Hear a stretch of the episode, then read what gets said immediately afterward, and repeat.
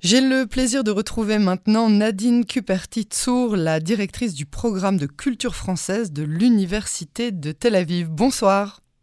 Bonsoir Yael.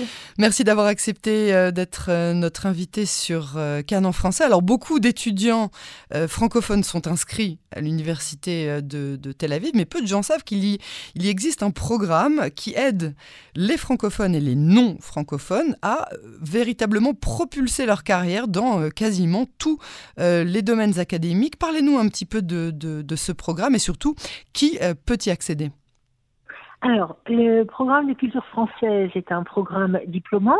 Il conduit à la licence et à la maîtrise. Le doctorat se faisant au sein des écoles doctorales de la faculté de lettres. Peuvent accéder euh, à ce programme les étudiants qui sont euh, qui répondent aux critères de l'admission à la faculté de lettres de l'université de Tel Aviv. Euh, c'est un psychométrique pas très élevé, hein, je crois que c'est autour de 500. Oui, c'est accessible donc. C'est tout à fait accessible. Euh, de façon pratique, on entre sur le site de l'université, euh, on, coche sur euh, la languette inscription ou en hébreu harshama et on remplit en ligne le formulaire d'inscription. Alors, le, c'est vrai que dans les couloirs de l'université, on entend de plus en plus parler français. Et parler français, je m'en réjouis. Euh, alors, nous sommes un, un programme diplômant euh, qui est absolument axé sur la culture française. Nos cours sont donnés en hébreu parce que nous voulons nous ouvrir sur toute la faculté. Nous voulons que tous les étudiants euh, de lettres ou de sciences sociales puissent participer à nos cours, mais pour les étudiants francophones, nous donnons les textes en français et ils ont la possibilité de rendre leurs travaux en français. Ah, ça, c'est un avantage. Ça c'est un avantage euh, considérable. Et pour nous c'est un grand plaisir puisque nous avons l'excellence qui est gravée euh, dans nos tablettes. Et euh, bien sûr avoir des étudiants qui possèdent déjà la langue c'est un gain de, temps. Et c'est une compétence qui est valorisée à l'université qui leur permettra d'avancer plus vite puisqu'ils seront dispensés des cours de langue et ils prendront à la place des cours de, de culture, des cours euh, avancer, des séminaires, et ils pourront comme ça euh, terminer euh, plus, plus, plus rapidement leur cursus. Alors, pourquoi est-ce que certains Israéliens s'intéressent à la culture française? Ah, alors là, les, C'est quoi C'est la francophilie ou bien est-ce que c'est des gens qui sont intéressés à, à, plus tard travailler en français ou bien avec les, les, les pays francophones?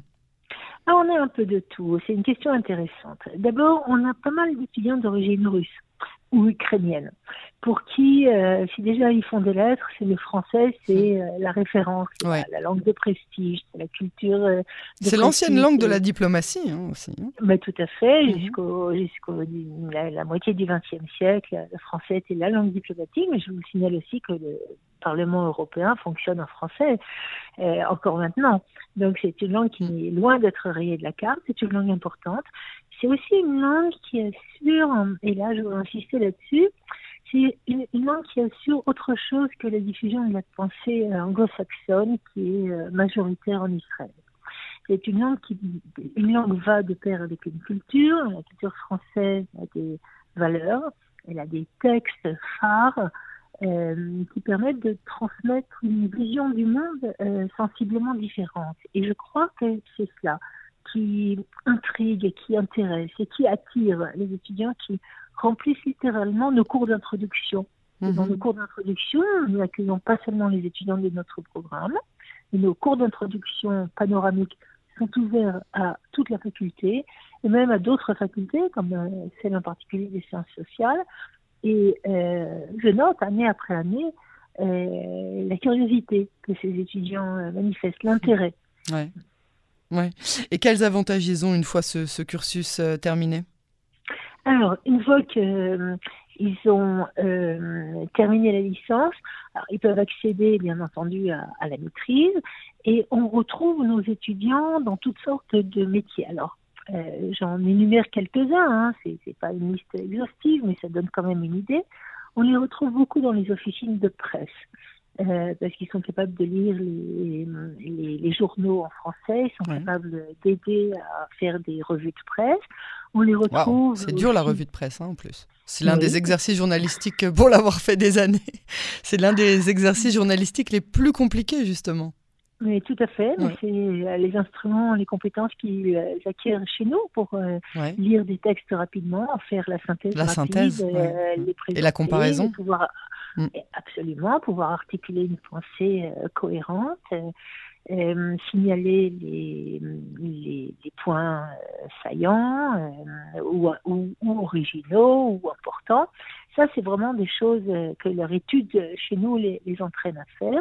Donc, ils sont très prisés hein, dans, les, dans les officines de presse, que ce soit la presse écrite ou alors et, et, aussi sur Internet, puisque nous avons des cours pour les entraîner à écrire des euh, ce qu'on appelle des, des, des, des articles euh, sur, euh, sur Internet, hein, mm qu'on appelle Tochen en hébreu, du contenu. des articles de contenu, voilà. Mhm. Euh, euh, bien, bien, sûr, il y a les métiers de l'enseignement, mais après la licence, si on veut enseigner le français en Israël, il faut impérativement faire une licence euh, d'enseignement du français, donc encore un an et demi d'études. Il y a aussi les métiers de la diplomatie.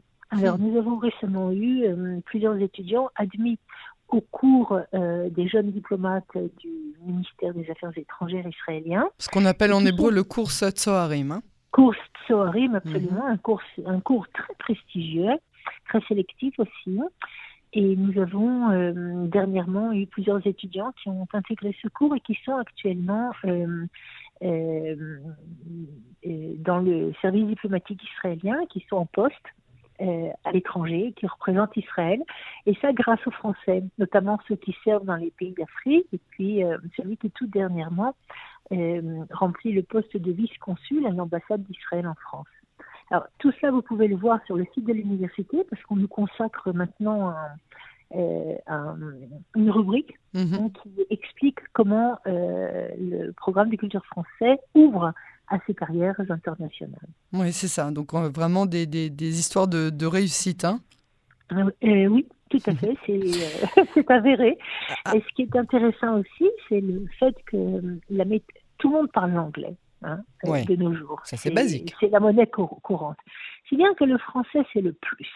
Le français, c'est ce qui va euh, promouvoir un dossier, c'est ce qui va être euh, la chose supplémentaire qui va pouvoir euh, permettre de sélectionner, par exemple, un, candidat une candidate pour un poste. Donc c'est quelque chose que les étudiants qui pensent que les Français ne mènent à rien, les francophones qui sont arrivés en Israël et qui pensent que n'ont rien à faire de, leur français se trompent. Hein, c'est un atout, c'est une carte ils ont intérêt à avoir un diplôme qui crédite leurs connaissances pour pouvoir aller plus loin. Et ça, ce sont des gens de tous les âges ou bien est-ce que ce sont euh, des jeunes qui viennent de terminer l'armée ou, ou éventuellement leur voyage d'après l'armée et qui viennent ou est-ce qu'il y a, ou est-ce qu'il y a d'autres euh, ou est-ce qu'il y a d'autres catégories de, de, de personnes qui intègrent ce genre de programme? Alors, il y a. je, là, je, je, vous avais parlé des Russes, mais bon, il y a bien entendu l'Israélien euh, habituel, quoi, le jeune Israélien qui est, comme vous le dites, après son service militaire et après c'est son année de bourlingage de par le monde, euh, revient euh, mûr et plein de raisons, hein, comme dit le, le poème, euh, et, et, qui sait euh, mieux ce qu'il veut. Il a aussi un bagage de vie. Euh, et donc, la majorité de nos étudiants sont en fait des, euh, des étudiants de cet âge-là.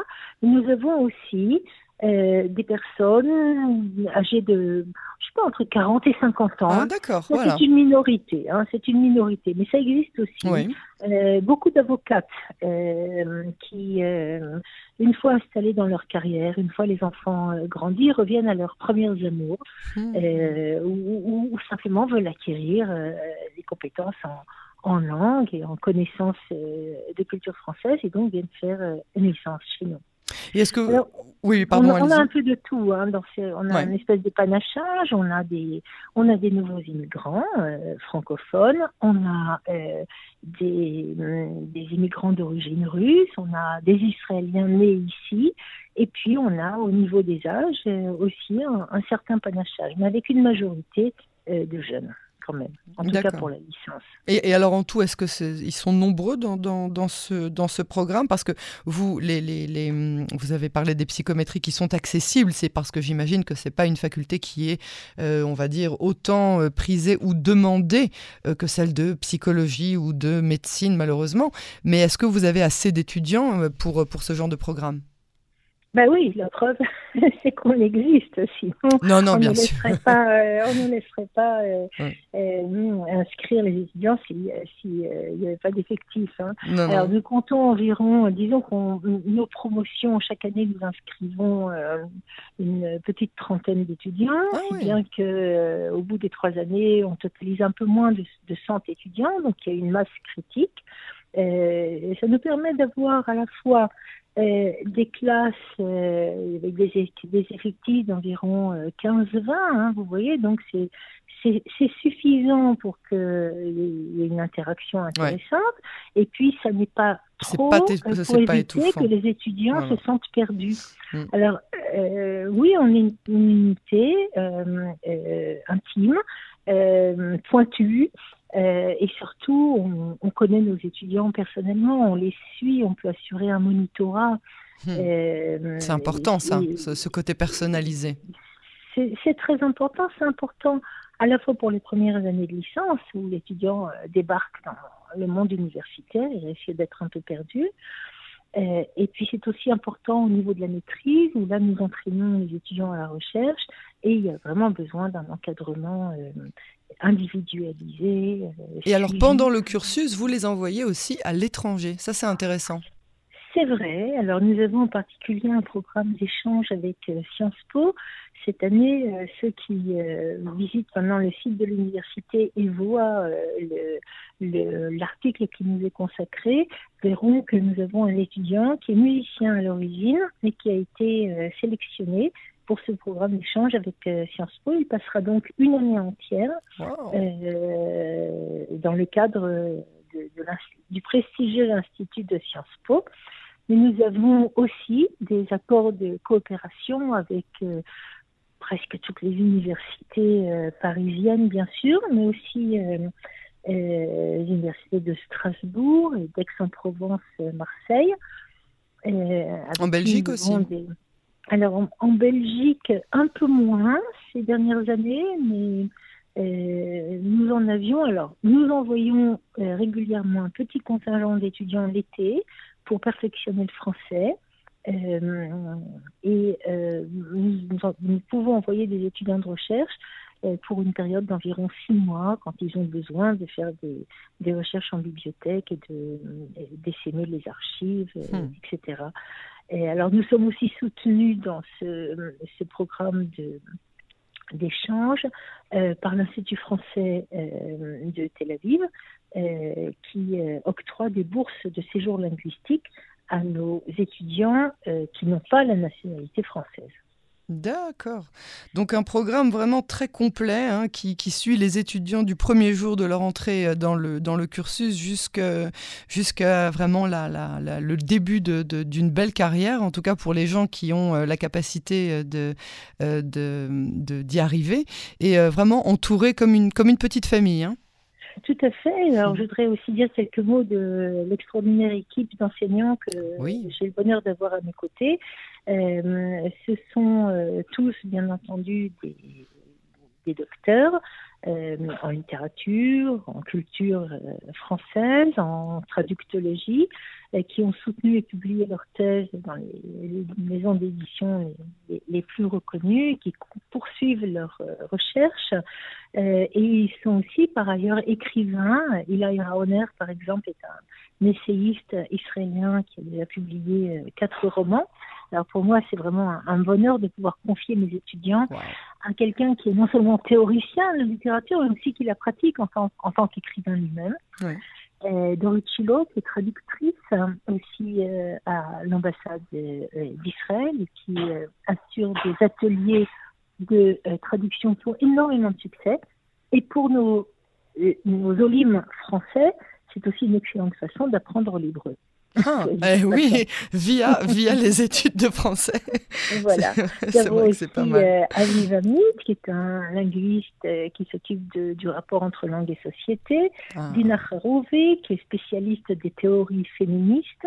Donc, euh, Qu'on a eu le plaisir d'interviewer chez nous. Oui, oui. Voilà, vous la connaissez. Il y a Elka, qui est une jeune recrue et qui enseigne chez nous la langue. Tal Sela, qui se spécialise dans les relations franco-africaines. Hmm. dans la littérature euh, francophone d'Afrique. C'est important, oui, très, politique. Hein. Très, bien sûr. Euh, Sylvie Ouziel, qui enseigne chez nous le, français et qui a écrit une très belle thèse sur euh, la lettre, les lettres des poilus pendant la Première Guerre ah, mondiale. Et nous avons également Jonathan Silbon, qui est un doctorant et qui travaille aussi chez Wix. Hmm. Alors, lui assure cette espèce de, de connexion plus moderne d'entraînement à l'écriture pour l'internet. Ah, c'est très important ça aussi. Et puis par ailleurs, il travaille aussi sur les composantes de l'identité juive française. Hein, c'est une belle équipe. Tout à fait. Emmanuel Alperine, que nous avons ah. aussi euh, recruté, hein, qui donne des conférences un peu au grand public, qui ont beaucoup de succès. Yves Val, qui pendant longtemps a été responsable de l'enseignement du français à l'université, et bien sûr une grande dame des études françaises, qui est le professeur Utamossi, et qui euh, anime euh, une équipe de recherche qui s'appelle ADAR autour de rhétorique, argumentation et analyse du discours une vraie, vraie belle mm. équipe. Euh, on sait, ça, ça, donne vraiment envie de, de, reprendre ces études pour ceux qui, euh, pour ceux qui n'y sont plus et, euh, et, ça donnera vraisemblablement de bonnes idées à ceux qui, se, qui se demandaient quoi, quoi étudier et comment faire. En tout cas, un très beau cursus en, perspective. Nadine Cupertitsour, je vous remercie beaucoup pour cet entretien. Vous remercie et j'invite vraiment vos auditeurs, vos auditrices à nous contacter, à venir nous parler et à, euh, pour, qu'on puisse explorer avec eux les possibilités d'une inscription à l'Université de Tel Aviv au programme de culture euh, française ou ailleurs. Absolument. Merci beaucoup et à très bientôt sur les ondes de Canon français. Je vous remercie. Au revoir.